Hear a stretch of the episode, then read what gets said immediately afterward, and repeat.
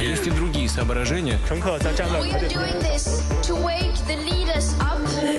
revue de presse internationale sur Europe 1, nous irons ce matin en Pologne et en Israël, direction l'Angleterre pour commencer. Bonjour Anaïs Cordoba. Bonjour.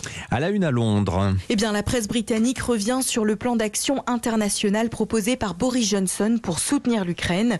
Le Daily Mirror liste les six points de ce plan.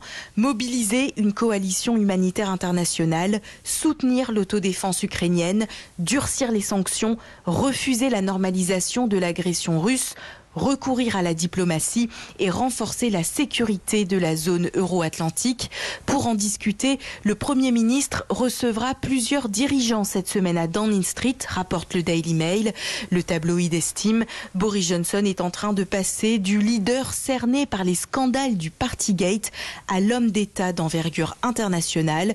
Pour The Independent, ce plan lui permet de faire oublier les critiques sur l'accueil peu généreux des réfugiés ukrainiens au Royaume-Uni. Merci Anaïs. Direction la Pologne maintenant. Bonjour Marie Le Puloc. Bonjour. De quoi parle-t-on à Varsovie ce matin? Eh bien, de ce possible envoi d'avions de guerre polonais à l'Ukraine, comme l'indique le quotidien Gazeta Wyborcza, ce week-end, les efforts se sont accélérés pour transmettre des avions de chasse de type MiG-29 actuellement aux mains de la Pologne, car le rappel Respospolita, trois pays de l'OTAN, la Slovaquie, la Bulgarie et la Pologne, sont en possession de ces avions de l'ère soviétique capables d'être utilisés par les pilotes ukrainiens. Des avions réclamés par Kiev et en échange, précise Gazeta Wyborcza, la Pologne pourrait obtenir des avions F-16 de la part des États-Unis. De son côté, Varsovie joue la prudence ce dimanche. Aucune décision n'a encore été prise à ce sujet, a commenté le porte-parole du gouvernement polonais cité par la radio TOK FM.